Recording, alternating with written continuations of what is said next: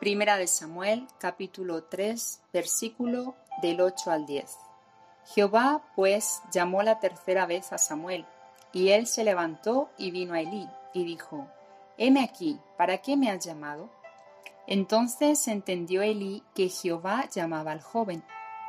Y dijo Elí a Samuel, Ve y acuéstate, y si te llamara dirás, Habla, Jehová, porque tu siervo oye. Así se fue Samuel y se acostó en su lugar. Y vino Jehová y se paró y llamó como las otras veces, Samuel, Samuel.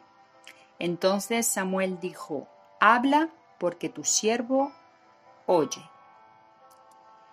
Seguro que si cerraras los ojos y empezara a hablarte tu hija, tu hijo, tu madre o un amigo, reconocerías quién es solo por el tono de su voz y es que cada persona tiene un timbre único que le distingue de los demás.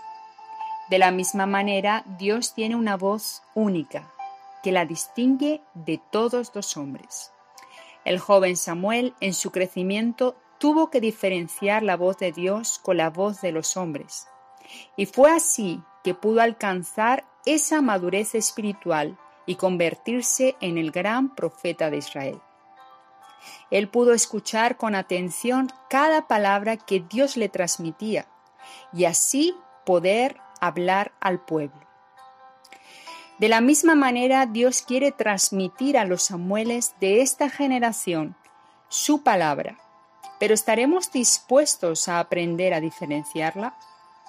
La clave se encuentra en la intimidad con Dios. Mientras más pasemos con Él, más seremos capaces de diferenciar su voz entre todas las voces del mundo. Dios te bendiga.